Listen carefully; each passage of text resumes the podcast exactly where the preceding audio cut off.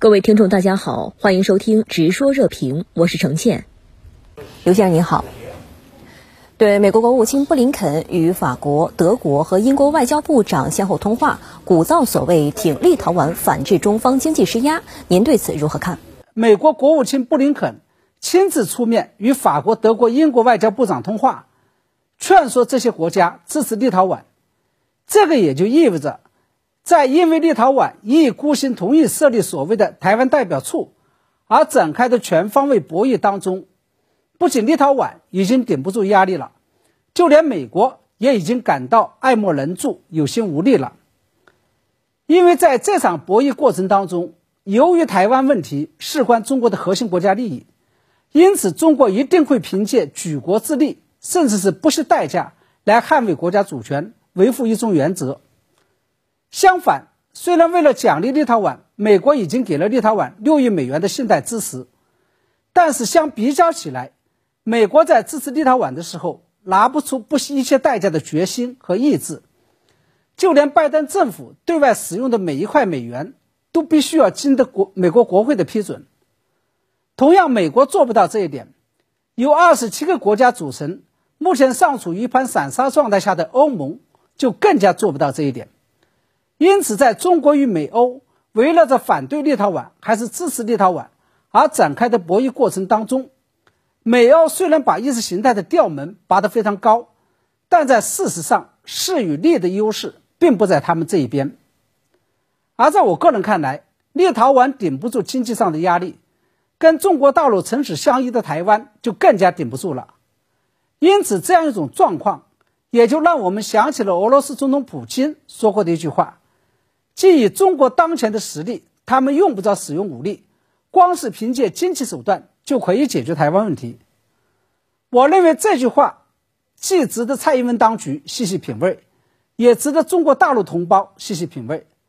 大家千万不要被当前乱云飞渡的台海局势给迷惑住了，以为面对当前的形势，我们除了武统之外已经别无选择。实际上，我们千万不要妄自菲薄。因为我们手上可以打的牌还多着呢。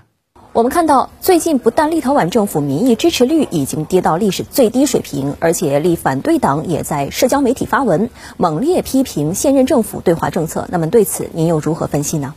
我认为立陶宛政府的民意支持率降到了历史最低水平，这件事情不一定跟立陶宛政府一意孤行同意设立所谓的台湾代表处有直接的关联，但是立陶宛国内。开始出现激烈的批评该国政府的台湾政策的声音，实际上也就在处理当前的台海局势上，给了我们一个非常有益的启示。因为西方的体系与体制并不是铁板一块的，他们内在也有着不可调和的矛盾。我们完全可以利用西方体系与体制的内在矛盾，来在台湾问题上反制一些西方国家。这些西方国家体系与体制的内在矛盾。至少包括了这么几个层面，一个是虽然美国与欧盟看上去似乎是盟友关系，但是他们之间也会存在着国家利益上的冲突，这是我们可以利用的。二是欧盟内部不仅并不是铁板一块，在对华关系上，欧盟中的大国与小国也是存在着利益上的冲突与矛盾的，尤其是欧盟内部决策的时候采取的是共识制，这也就意味着。我们有时候可以利用欧盟内的大国来牵制一意孤行的小国，有时候也可以利用小国来牵制大国。第三，所有的西方国家，无论是大国还是小国，甚至包括美国在内，在处理对华关系的时候，都面临着政治与经济上的矛盾与问题，也就是执念于意识形态与追求现实经济利益之间的矛盾。这就为中方利用经济牌。来反制这些国家的意识形态牌提供了机会。第四，这些国家普遍都面临着行政权与立法权、执政党与反对党，甚至是政府与民意之间的对立问题。这就我我们利用这些国家的政府来牵制国会，或者利用国会来牵制政府，